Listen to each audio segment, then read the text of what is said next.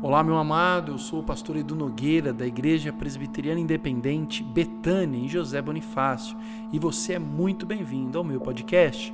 Para mim é uma grande alegria poder compartilhar a mensagem do coração de Deus ao seu coração.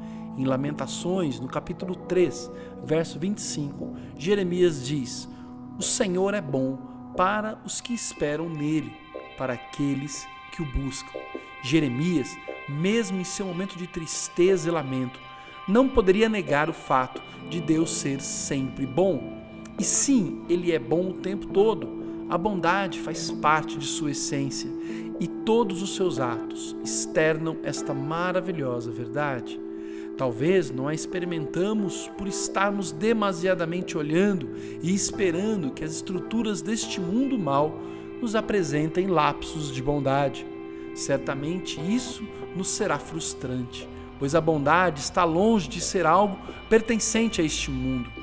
Por isso, Jeremias nos instrui a agirmos como Jesus, parar e olhar para Deus, confiar que Ele é bondoso, esperar nele e que dele venha todo o bem.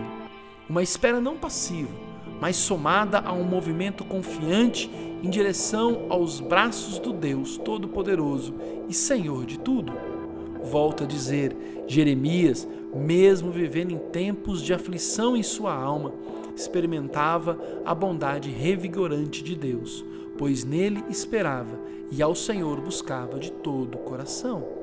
Tire suas expectativas deste mundo, olhe para Deus, espere dele a bondade e corra ao Senhor Jesus. Ele te espera de braços abertos para uma experiência incrível com todo o bem. Que a bondade de Deus envolva você e a sua família.